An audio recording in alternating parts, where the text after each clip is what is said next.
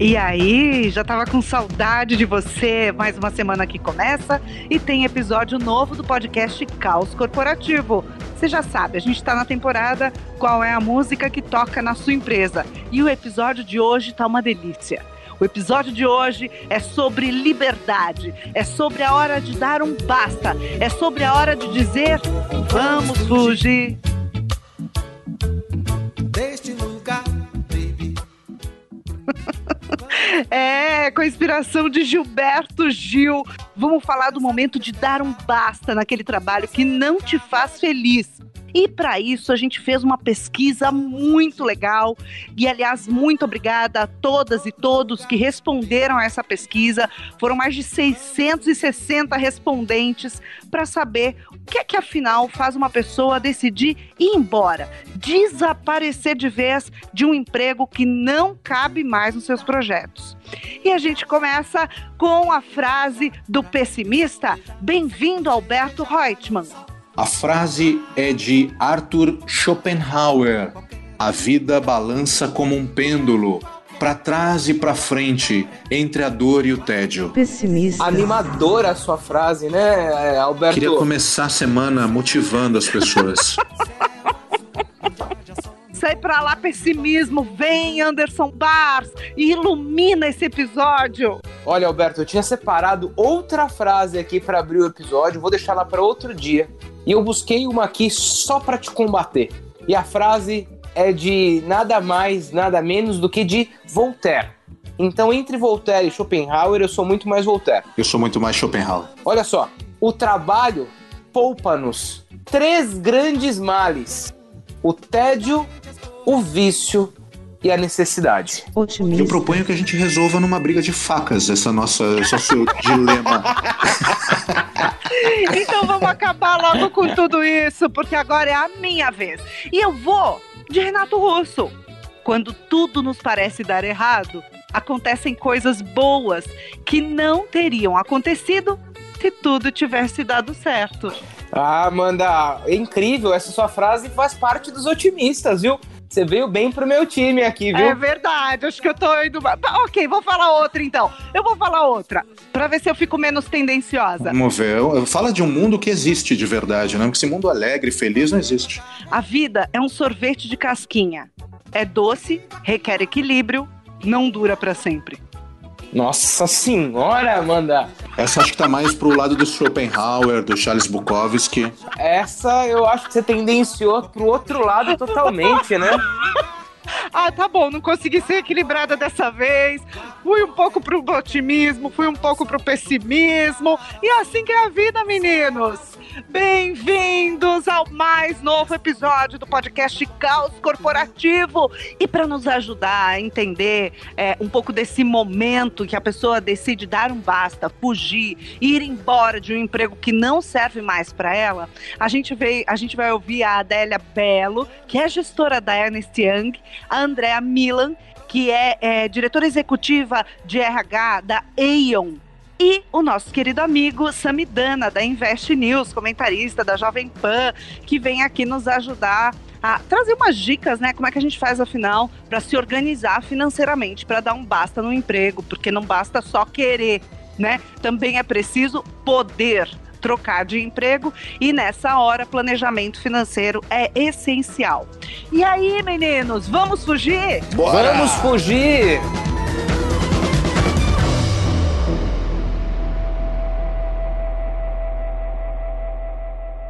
Meninos, como é que foi essa pesquisa, hein? Quanta gente respondeu, Anderson? Olha, Amanda, eu fiquei muito, muito surpreso. E a gente, né, a gente gosta de números redondos, então a gente mandou isso para muita gente e a gente foi ver, tinha 400 pessoas. A gente falou, poxa, vamos fazer uma forcinha para ir até 500 pessoas. Quando a gente foi ver, tinham 663 respondentes até agora. Então a gente ficou extremamente orgulhoso com todo mundo que nos ajudou. Bastante gente aí que faz parte né, do grupo de ouvintes do Caos Corporativo, nos ajudando a entender quando é hora de dar um basta. É, e uma coisa legal que a gente percebeu, né, não foi só a quantidade de pessoas respondendo, mas também foi a profundidade com que as pessoas se manifestavam, né? A gente percebeu que esse tema que a gente colocou na pauta para discutir com vocês parece que incomoda muito as pessoas. Então, Amanda, as pessoas escreviam e contavam seus relatos de quando elas chegaram no limite né, da sua paciência, da sua, do seu interesse e resolveram ir embora. Então as histórias são incríveis. Então muito obrigado a todo mundo. É, e é muito legal a gente trazer esse tema em meio à crise que a gente está vivendo, né? Porque a gente tem falado muito em como manter o emprego, as pessoas desesperadas, né, em meio a tantas demissões. Mas mesmo num cenário desse, a gente precisa também é, é, ouvir, dar atenção para quem quer demitir a empresa da vida. E aí a gente foi fazer aí algumas perguntas para entender que, que momento é esse, quando é que bate aquela certeza de que não dá mais. Bom, primeiro eu queria só a, a, compartilhar com vocês qual o perfil das pessoas que responderam à pesquisa do caos corporativo. 70% dos respondentes são é, é, do sexo feminino. Muito obrigada, meninas que nos ajudaram a entender esse momento e a construir todo esse conhecimento. E a maior parte também das pessoas que responderam tem entre 33 e 50 anos. Essa é a faixa etária dos nossos respondentes. Bom, e a nossa primeira pergunta foi: qual é o principal motivo que faria você querer sair de um emprego? E disparado saiu liderança ruim e relações desrespeitosas. É, e vale dizer, Amanda, que isso é basicamente resposta de 50% de todas as pessoas, né? Que ficaram nesses quesitos liderança ruim e relações respeitosas. E olha, eu fiquei muito surpreso aqui com o resultado, sabe? Eu imaginei que nessa primeira questão, remuneração, reclamações né, de não se sentir valorizado financeiramente da maneira mais adequada, ia ser um item com um grande índice de respostas. Mas no final das contas, somente 6% das pessoas falaram que o principal motivo para se desligar ou se desvincular de uma empresa são questões de remuneração. Isso me surpreendeu um pouco, achei que esse número ia ser bem mais alto. Eu também achei, Andy, que eu acho que é um pouco da escola que a gente vem, né? Eu comecei a trabalhar em 1993. Foi meu primeiro emprego, né? E eu lembro que eu tinha um chefe que fazia justamente isso que os nossos ouvintes estão apontando na, na, na, na pesquisa que não suportam, né? Era um chefe que era uma, era uma liderança ruim e ele tinha uma relação desrespeitosa com as pessoas, né? Aliás, era muito interessante porque ele xingava as pessoas, é, ele maltratava as pessoas e, por incrível que pareça, as pessoas achavam o máximo. Era em nome desse desrespeito que ele falava que ele estava formando, desenvolvendo as pessoas. E as pessoas entendiam isso como sendo um princípio necessário. É por meio da dor que, que, que, existe o crescimento, né? Naquela época o no pain, no gain era utilizado de uma maneira errada, né? E esse chefe, ele se aposentou na empresa, foi super homenageado. Na homenagem, ele ainda tratou mal as pessoas e as pessoas vibravam. Olha como o mundo está mudando. É, no, era um boçal, né? No caso, a gente pode resumir assim. Não fala dele assim, que eu adoro ele. claro que o mundo mudou, né? Agora a gente está falando, não há a menor necessidade, o menor sentido em uma liderança é, ser desrespeitosa com as pessoas, às vezes até a empresa desrespeitosa com o colaborador, né? Aqui eu senti, Alberto, até pelos comentários né, que as pessoas colocavam, que quando elas falavam de relações desrespeitosas, elas estavam falando no geral, sabe? Pode ser que o meu chefe seja um bom, né, um bom líder, mas se eu tenho relações desrespeitosas acontecendo entre áreas, entre pares, isso também era um motivo muito forte aqui também para as pessoas quererem sair dos seus empregos. Agora, né? É, eu estava aqui parando para pensar um pouco. Eu já me, eu já demiti três empresas da minha vida, né?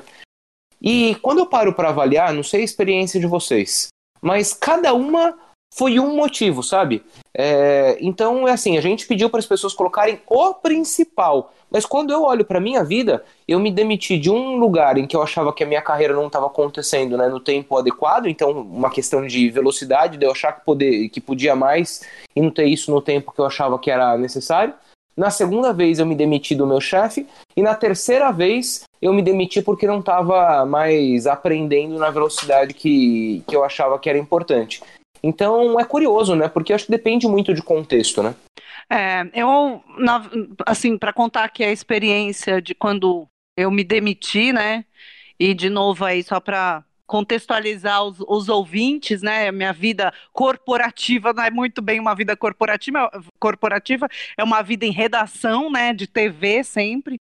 E o momento que eu me demiti foi quando eu precisei dar mais espaço, ter mais tempo para criar meus filhos. É, eu tinha o meu filho que hoje tem 13 anos, eu falo que ele apresentou o jornal comigo até uma semana antes de nascer. Eu mal conseguia subir no cenário, tá, tá, o tamanha era a minha barriga. E, e ele, essa criança, ia apresentar o jornal comigo de madrugada, porque era o Bom Dia que eu apresentava, o Bom Dia local, então a gente acordava juntos, né? Três horas da manhã, e ele, depois que nasceu, continuou na mesma pegada. Ou seja, eu precisei sair do trabalho para poder dar atenção para essa criança, porque ninguém dormia mais. E, e existem algumas respostas aqui é, é, dos nossos uh, entrevistados que dizem justamente isso. É, e é curioso, né, Amanda? A gente não vê pais que acabam por um tempo assumindo esse desafio de, de cuidar do lar enquanto a mulher vai trabalhar. E, e as poucas vezes que a gente ouve falar de situações assim, a gente se espanta. Mas não deveria se espantar, né? É, não deveria. Aliás, Amanda, que tal a gente ler algumas frases? Porque a gente perguntou para as pessoas, né, na sua opinião, qual é o momento de sair de um emprego? E as pessoas podiam falar aquilo que pensavam, né, fora da pesquisa. Vamos ouvir algumas frases, Amanda? Sim, vamos sim. É, eram as respostas abertas, né? E aí aqui a gente tem várias respostas, né? Quando o clima não estiver de acordo com o que eu penso, desconexão com o propósito, quando você já não se vê no contexto institucional, não estabelece ou não estabeleceu vínculo com aquele contexto, quando você começa um novo projeto, no caso de, dessa pessoa que respondeu, ela relatou, no meu caso, de mudar de país, mas pode ser começar um projeto novo ou um novo emprego se não for insuportável o que estiver a viver. Quando tiver que abrir mão dos seus valores, olha que legal. Tem duas caras que não saíram da minha cabeça, que mexeram comigo, mexeram com o meu jeito de pensar, inclusive. Muito sucinta uma delas, né? E a resposta foi a seguinte: quando este emprego te faz chorar. Forte, hein? Bem forte isso. E além dessa questão, né, muita gente nesses comentários também dizendo que o momento de sair do emprego é quando a sua saúde começa a ser afetada, né? De que nada neste mundo vale a sua saúde. De fato, são as mais marcantes, né? E a gente fica se perguntando, Anderson e Alberto, se a pessoa chora, se a, esse emprego faz mal para a saúde dela, por que, que ela, por que, que muitas ainda continuam num emprego como esse, né? Então eu iria lá para a neurociência para buscar aquela resposta, né? A gente já comentou sobre isso em outros episódios aqui, que o nosso cérebro funciona muito por repetição. Né? Então, o ser humano, ele curte rotina. Por mais abusivo que seja, por mais que eu esteja infeliz, eu acordo, eu escovo os dentes, eu pego o mesmo ônibus, o mesmo metrô, o mesmo carro, eu pego o mesmo caminho, eu vejo as mesmas pessoas. Será que não é isso? É, perder, a, a possibilidade de perder esta rotina que faz a pessoa desanimar de tomar essa decisão?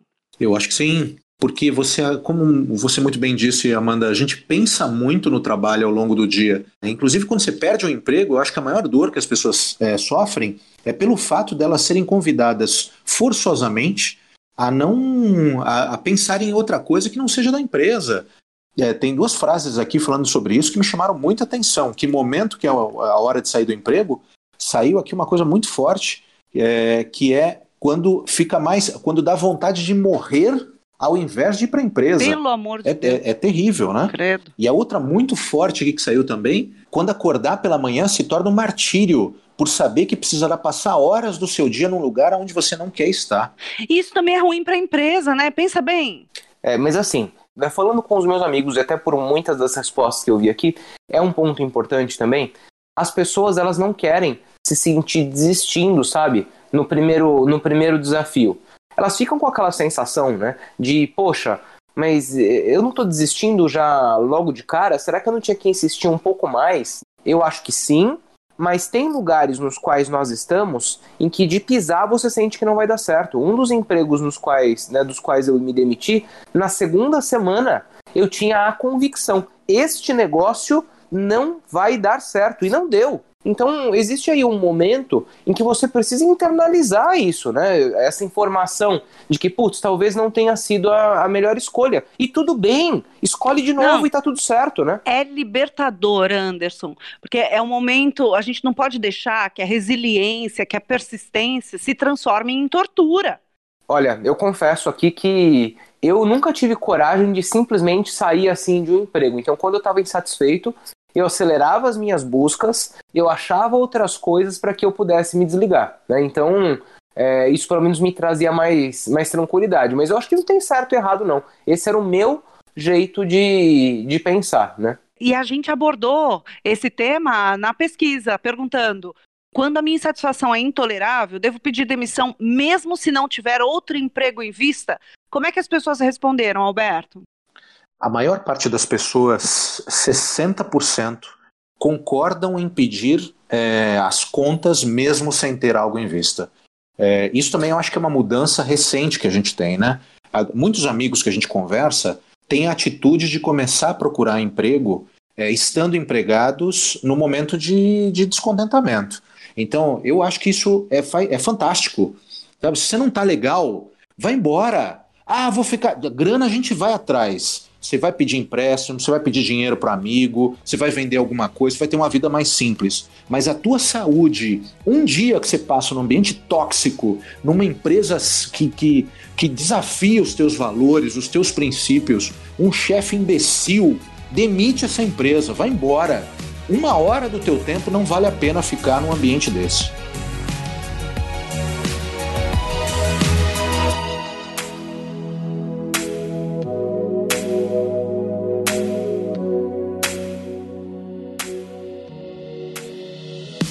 Outra coisa que a gente perguntou pro pessoal foi o seguinte: antes de iniciar a busca por um novo emprego, eu devo sinalizar aos meus líderes sobre minhas insatisfações? E aí, o que, que deu? Ah, aqui a, a maioria arrebatadora disse que sim. Tem que falar com o chefe, tem que dizer que tá insatisfeito. E eu tô com essa turma aqui, né? Aqui a gente tem quase 80% né, das pessoas dizendo que tem que falar com o chefe e eu tô junto com eles. A gente também não pode simplesmente achar que as coisas não, não mudam, né? Então vamos buscar fazer a nossa parte, né? Interferir no meio do qual a gente tá, vai que a gente consegue, né, Alberto? Mas deixa eu colocar um adendo aqui. Há muita dúvida de quem trabalha nas empresas de qual deve ser o comportamento de quem está insatisfeito e está procurando um novo emprego. Né? Ah, eu tô legal. Tô... A pergunta dizia o seguinte: eu devo falar para o meu chefe que eu estou insatisfeito? Deve. Mas eu acho que você não deve falar para o teu chefe que você está procurando outro emprego. E eu vou dar uma explicação, vou te tirar do purgatório, meu amigo, minha amiga. Por que, que, eu, por que, que eu tenho essa teoria? Não avise o seu chefe que você está procurando e prospectando um, um, novo emprego, mesmo estando empregado. Sabe por que, que você não deve avisar? Porque a tua empresa, quando começa a discutir o teu processo de demissão, ela também não te avisa. Ela não chega e fala assim, o Anderson, a gente tá, começou a discutir a sua demissão, tá? a gente está na dúvida ainda se te demite ou não, mas só para você saber, então, é, é, dá o troco. Não avisa também. Não parece ético, mas faz sentido. Não, e aqui é o seguinte, né, gente? Um ponto é o meu profissionalismo e a minha entrega. Outra coisa é a minha vida, eu estar tá me sentindo bem ou não, que diz respeito exclusivamente a mim. Sou eu o dono desta decisão. Então eu tenho toda a liberdade do mundo de tomar a decisão, de achar outras oportunidades que me façam mais feliz e não, eu não sou obrigado a, a avisar. Por incrível que pareça, eu estou concordando com o Alberto Reutemann. com o passar do tempo, o Anderson vai ficando mais sereno, mais maduro e vai se alinhando aos Não abuse da sorte, meu amigo. eu precisava mudar de cidade. E eu fui buscar informações a respeito da, da emissora de TV que tinha na cidade e tal. E ela e a editora-chefe então disse assim, uma voz muito calma, falou assim: "Você pode vir hoje à tarde? É muito perto aqui de São Paulo, uma hora apenas de viagem". Eu falei: "Não, eu vou trabalhar à tarde no, meu emprego". Ela falou assim: "Fala que você tem um problema no olho". E eu liguei e falei assim: "Olha, desculpa, eu tô com um problema no olho e eu não vou conseguir trabalhar hoje à tarde". E passei a mão no carro peguei a estrada e fui em busca do meu novo emprego. Eu ainda estava empregada, não falei nada pro meu então chefe e ainda mandei uma mentirinha. Será que eu vou pro inferno, meninos? Ah, com certeza vai, mas tudo bem. A gente te espera lá.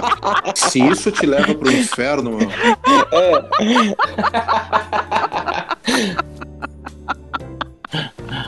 Olha, eu vou, eu vou continuar esse papo, Amanda. Eu vou continuar esse papo. Mas acho melhor a gente colocar a Adélia Belo para falar. Bora, vamos de Adélia Belo, gestora da Ernest Young. Adélia, e quando é o inverso? Quando é que a empresa precisa dar um basta num funcionário que não acrescenta mais? Conta pra gente. Bem-vinda ao Caos Corporativo. Olá, amigo do Caos Corporativos. Uma boa pergunta essa, né? Em que momento já deu para a empresa? Eu costumo dizer que é um relacionamento, uma reciprocidade. E reciprocidade é aquele brilho no, no olhar, é aquele encantamento, é você estar feliz. E a empresa tem isso, né? A empresa tem que estar com um brilho no olhar com o profissional, tem que estar encantada com aquele profissional, ela tem que estar ela tem que estar feliz com aquele profissional.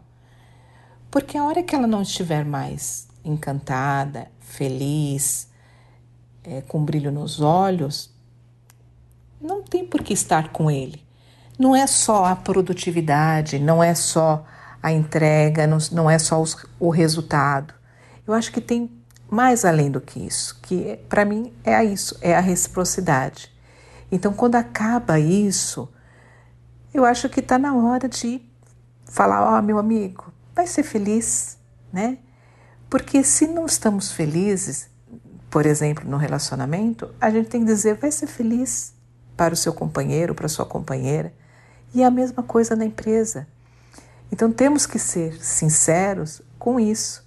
Nós temos que estar felizes aonde a gente passa o maior tempo, né? Então é, é esse momento que eu acho que a empresa tem que sentir exatamente isso.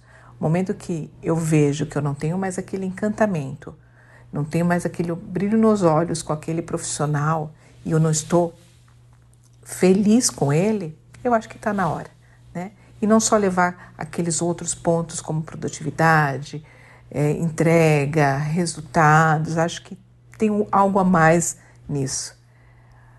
Obrigada e abraço a todos. Muito, muito bom te ouvir, viu, Adélia? E agora eu vou trocar de lado da discussão, tá? Que é quando a gente é líder de uma organização e também precisa tomar né, é, decisões de desligar pessoas. Sabe que isso também é um dilema né, na vida das organizações. A, a, gente também pensa, né? Poxa, mas a pessoa tem família, né? A pessoa tem lá os, os compromissos dela. Mas certa vez é, eu ouvi né, em, uma, em uma pesquisa sobre qual era né, o melhor momento também, pensando sob o ponto de vista da empresa, de se desligar um colaborador. E é quando você pensa nisso pela primeira vez. Porque se eu, como líder, estou né, pensando em desligar alguém, significa que eu já tenho uma relação de confiança que já está abalada, que as coisas já né, não, não estão boas. Agora, né, não, não há relação né, de, de confiança que me faça ser tão aberto com relação às escolhas que a Amanda estava trazendo lá. Quem nunca né, precisou achar uma forma de, putz, fazer uma entrevista no meio, no meio do dia aqui. Eu, uma, uma vez, vi um colega meu fazendo uma entrevista de dentro da sala de reunião da empresa por videoconferência. Então, é assim, é da vida, né? É por isso que eu acho que os funcionários, os colaboradores, tinham que ser mais donos do tempo do tempo deles, sabe? Então, quando a gente fala de um mundo que é mais focado em entrega e as pessoas têm o seu compromisso e a partir daí são livres para montar a sua agenda, eu acho que tudo funciona melhor, né? Sem enganação. Porque senão fica naquela história do me engana que eu gosto, né? É, é isso mesmo. Eu acho que o, a Adélia está super certa. A gente quer ouvir também a opinião das empresas porque é, tem muita gente incompetente dentro das companhias. Né? O Gabriel Ginebra escreveu um livro chamado Gestão de Incompetentes. É fantástico. Não, aliás, eu amo, eu amo esse livro. Alberto, foi você que me indicou esse livro. Eu não sei se tem, tem versão em português dele. Já tem versão em português. Aliás, está no nosso link aqui do Caos Corporativo. Gabriel Ginebra. Não, gestão de incompetentes, Gabriel Ginebra. É, é incrível. Uma vez eu estava numa fila, sei lá do quê, com este livro na mão, lendo o livro, e alguém veio e falou assim: Nossa, mas gestão de incompetentes? Você tem incompetentes na sua empresa? Eu olhei para a pessoa, foi tão engraçado. Eu falei assim: muitos. E sabe qual é o principal incompetente? Quando uma equipe é incompetente, é o gestor. Então eu sou a primeira. A pessoa riu tanto, foi tão legal. Mas realmente, esse livro é leitura obrigatória. Excelente lembrança, Alberto. É importante ponderar, porque assim, é, você tem muitas vagas hoje disponíveis. Aliás, a gente tem cinco grupos de pessoas que foram desempregadas pela Covid, né? A gente te convida a entrar se você tiver desempregado, ou pelo menos mandar para algum colega que você sabe que está desempregado. Grupo de é, WhatsApp, né? É um grupo de WhatsApp, exatamente, onde as, a gente troca muita vaga, né? A gente tem muitos amigos em RH, a gente compartilha todas as vagas que a gente fica sabendo. Mas conversando com muitos diretores de RH também, eles falam, Alberto, a gente tem muita vaga aberta, mas você tem muita gente que não consegue chegar ou passar pelo primeiro processo seletivo. Então, falta muito interesse da pessoa se desenvolver, investir. Dentro das empresas, você tem muita gente boa, mas você tem opa. muita gente ruim. Peraí. Você tem muita gente opa, ruim opa, dentro. Opa, não, Vamos peraí. Lá. É pera polêmica. Não, tem não, música não. de polêmica não? Calma, ah. peraí. Não. A, a, a pessoa. Eu acho que. não, pera, peraí. Você falou o seguinte: que tem muito emprego e tem muito desempregado, mas que muitas vezes as pessoas não passam na primeira fase de seleção. Pera, o que, uhum. que eu uhum. acho? Aí, a gente precisa tomar muito cuidado. E esses dias eu estava ouvindo o, o head de RH da Novo Nordisk falando sobre isso. Aliás, eu, precisamos convidar ele aqui, porque ele é bárbaro. Precisamos convidar ele aqui para o nosso podcast. Cara, às vezes a empresa precisa dar uma baixada na régua, cara. Vem para a realidade. E se a régua for baixa? Cara, não, a gente não tá falando disso. Você sabe que não é isso. Você sabe que com o tanto de desempregado que tem no Brasil, se você não consegue fazer as pessoas passarem na primeira etapa do teu processo seletivo, você começa a olhar para o teu processo seletivo. Vê lá se você não está pedindo, vê lá se você não está pedindo pós-graduação para trainee. Vê lá se você não está pedindo inglês fluente para posições que não necessitam de inglês fluente. Eu acho sabe? que sim, mas e você tá aí defendendo... a gente entra no papo também, cara, da inclusão da diversidade. Porque assim, Ótimo. assim, ou eu abro a minha empresa para eu trazer novos talentos e eu, enquanto ator social, enquanto empresa que devo, que, sou, que tenho obrigação de fazer minha parte na sociedade, também dando chance para as pessoas se desenvolverem e depois eu vou colher os frutos disso, será que eu não estou fazendo a minha parte também? Eu concordo. Então, assim, eu não gosto desse papo de, ai, é, é, então você vai lá, se qualifica, viu? Você não está qualificado. A culpa é sua que você não está arrumando. É nada. As empresas não. que estão exigindo demais. Sabe, eu vamos abrir as portas nesse momento de crise ainda, que está todo mundo sofrendo.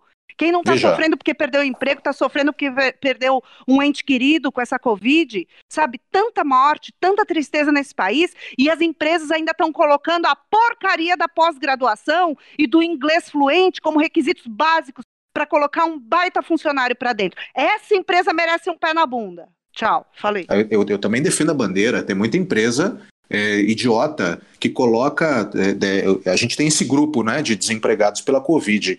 Vira e mexe aparece lá pedido de sexo feminino de 35 a 43 anos. Ai, não, pelo idade. amor de Deus. Então, não, assim, e o manequim? E o manequim? Com manequim. Né? Então, assim, é absurdo. Até de manequim de 36 a 42, né? Mandar foto de corpo inteiro e de rosto. Pelo amor de. Não, isso daí a gente volta lá pro episódio da diversidade.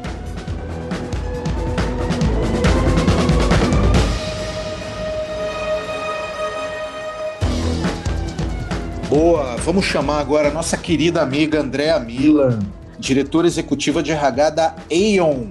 Andréa, vamos aprofundar um pouco mais. Quando é que a empresa precisa demitir um colaborador? Qual é o momento em que a gente percebe e fala, oh, já deu pra gente também? A gente está ouvindo muito colaborador dizendo que é hora de sair da empresa, mas vamos ouvir de novo a opinião de alguém que está do outro lado, né? E falar, bom, que momento chega também para a empresa? Diga lá, Andréa, obrigado por estar tá aqui com a gente. E, e eu fico pensando que, na minha opinião pessoal, essa relação, quando ela chega a um fim, nunca é uma surpresa. Nunca é algo que a pessoa é, não estaria esperando. Por quê? Porque antes de chegar ao fim, a gente sempre tem que se perguntar: é, falta treinamento? Falta reconhecimento, o perfil dessa pessoa está adequado é, para a atividade que ela faz. Eu acho que só de ouvir é, a pessoa, entender, a gente consegue se conectar para saber se essa pessoa está entusiasmada a se desenvolver, se eventualmente se buscar uma outra posição na companhia, ou se de fato ela já não tem identificação com a companhia. Então você percebe que uma pessoa, quando chega a, hora de terminar uma relação, é, a gente percebe muito pouco comprometimento com as metas, com as tarefas do dia a dia. Então a pessoa começa a chegar atrasada, demonstra interesse, falta reuniões, esquece as suas entregas, precisa ser cobrado e, e a pessoa começa a não entregar. Acho que esse é um dos, dos grandes pontos, é que você percebe essa repetição. E por mais feedbacks, por mais conversas que tenha, você percebe que não tem uma mudança. Acho que um grande outro ponto é a questão, e para mim é fundamental, é a falta de alinhamento com valores, cultura, propósito. Então, isso é, é, muito complicado. Alguém que não acredita no que a gente acredita.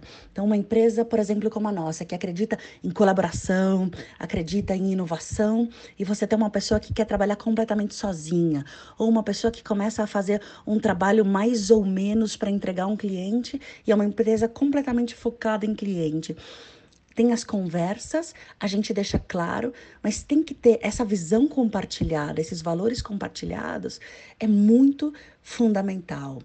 Quando a gente percebe também que tem uma questão de relacionamento entre as equipes, e aí você vê que pode ser alguém que tenha, é, que cause muito conflito, ou que tenha muita arrogância ou que semeie muita discórdia. Então a gente, claro, tenta conversar, tenta entender, mas ao mesmo tempo é, traz feedbacks da importância de trabalhar em conjunto, de colaborar.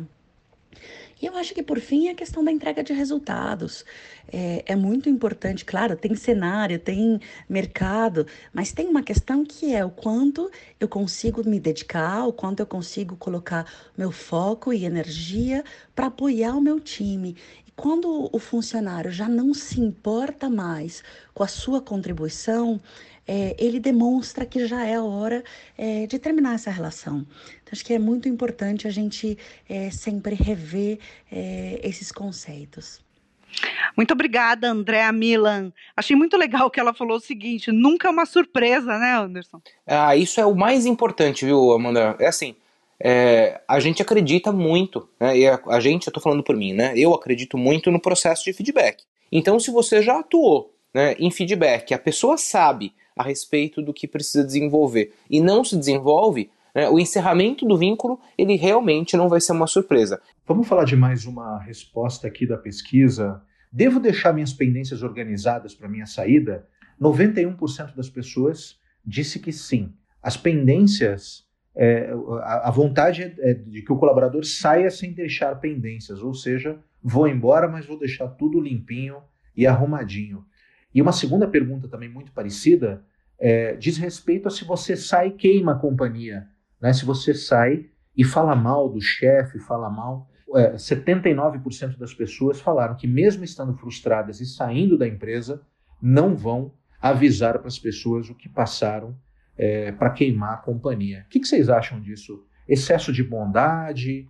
É, é, o brasileiro perdoa? O que, que é? Eu acho que é coerência, Alberto. Porque, assim, mesmo em empresas nas quais eu vivi relações ruins, eu via pessoas que adoravam. Ou seja, eu tinha um problema com aquela companhia, às vezes eu tinha um problema com o meu líder, o que não significava que a companhia era ruim. Eu achei muito legal, achei que é foi, foi um conjunto de respostas bastante maduro e ético. Outra pergunta legal que a gente fez foi assim, ó, mesmo que eu esteja plenamente satisfeito com meu emprego, sempre devo continuar em prospecção de oportunidades melhores? Cara, mais de quase 70% dos respondentes disseram que sim, que continuam prospectando oportunidades melhores. E aí eu pergunto para vocês, Alberto Reutemann e Anderson Bars. Somos eternos insatisfeitos? Eu acho que sim. Eu acho que mesmo que a gente esteja num ambiente de trabalho legal, as coisas mudam, né? O ambiente de trabalho hoje incrível não é garantia de que ele possa mudar ou vir mudar amanhã. Rapidamente, troca um chefe, o acionista fica é, mais ambicioso, muda um processo, um sistema. Sim, ok, estar aberto, ouvir novas oportunidades, mas eu não posso ficar deixando o ciclo né, aberto porque isso macula a minha, a minha carreira, né?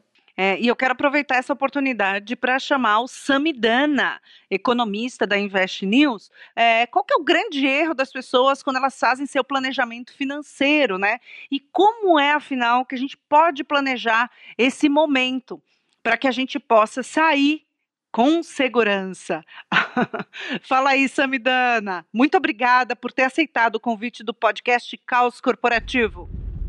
Um dos grandes erros é, das pessoas em relação às finanças pessoais é achar que é possível viver no limite por muito tempo.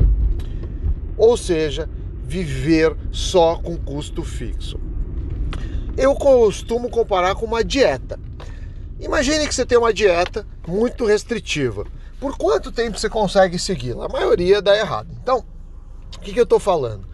que quando você faz um orçamento, você tem que prever, obviamente, seus custos fixos, mas você precisa ter uma margem de manobra. É o dia do furo, você precisa ter um dia lá, você pode gastar numas besteiras. O maior erro é a pessoa não colocar isso no orçamento e não limitar o uso das besteiras. Então, se vão ser 100 reais, se vão ser 200 reais ou outro valor, obviamente depende da, da sua renda.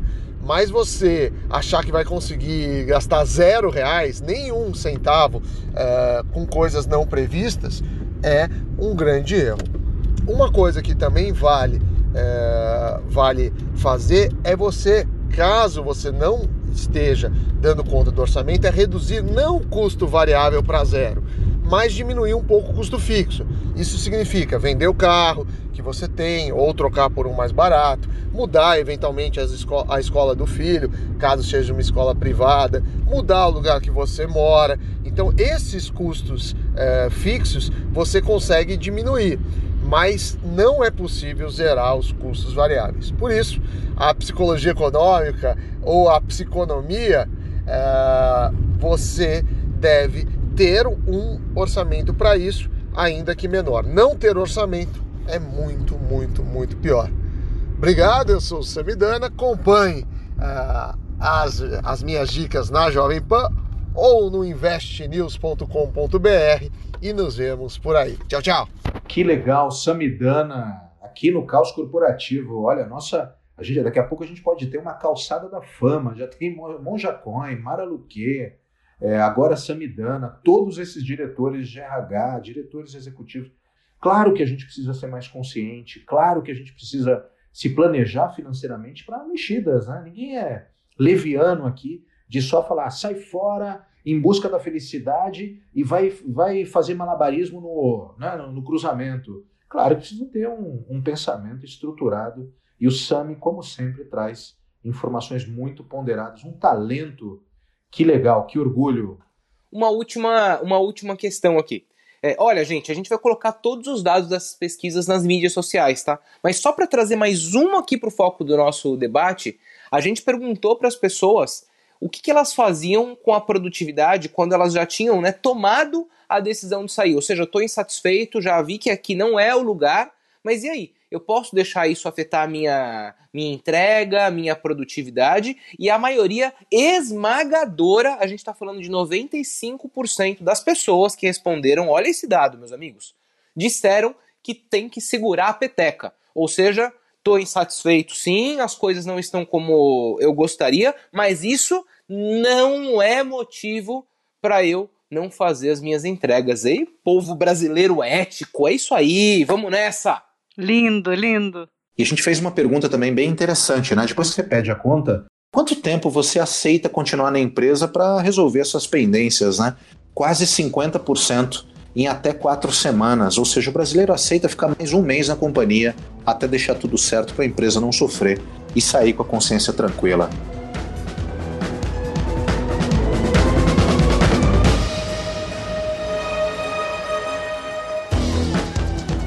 Estamos chegando ao fim, meninos. Mas nessa mesma pesquisa, a gente deixou aberto lá para quem quisesse mandar uma mensagem para o Caos Corporativo. E aí, é o momento de massagem no ego do caos corporativo. Temos música para massagem? Adorei!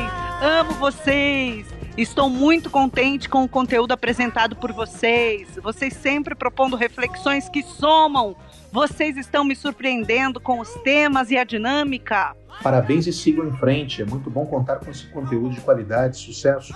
Acompanho vocês e sou, e sou fã. Muito bons conteúdos produzidos. E aí tem um aqui que fala: não conhecia, mas vou ouvir. Pelo amor de Deus, escuta a gente. Manda uma mensagem dizendo que você escutou. Adoro as abordagens sobre os temas que vocês colocam. Pena que a pesquisa era anônima, mas tem um aqui que coloca: estou disponível para trabalhar. Haha, muito bom. Venha, cai para dentro, cai para dentro dos nossos grupos de WhatsApp, que a gente está divulgando muitas vagas. Tem bastante gente conseguindo se recolocar por meio da nossa rede, não é, meninos? Vambora!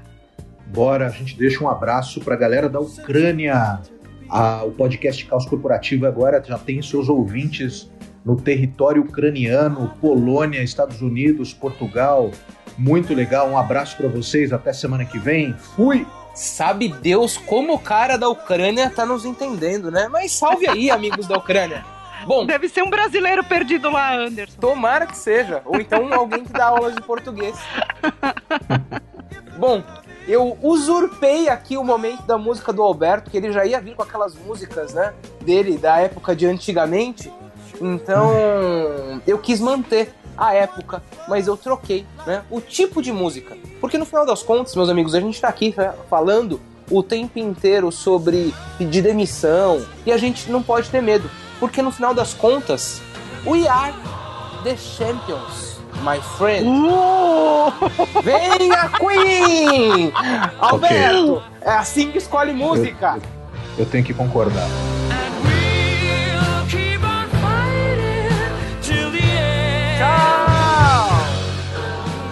Are the champions. Não, não desafina. Pelo... friend. Não estraga a música, gente. Deixa o Queen cantar. And we keep us fighting till To the the end. end. Bam, bam, bam. We Chega, We chega, are the chega. champions. Tá, agora você começou. We are the The champ- champions. Cara, é campeão do mundo. Ai, ai, Of muito the bom. world. Nós somos todos campeões. Um beijo. I've taken my bows curtain calls. You brought me fame and fortune and everything that goes with it. I thank you all. But it's been no bed of roses, no pleasure cruise. I consider it a challenge.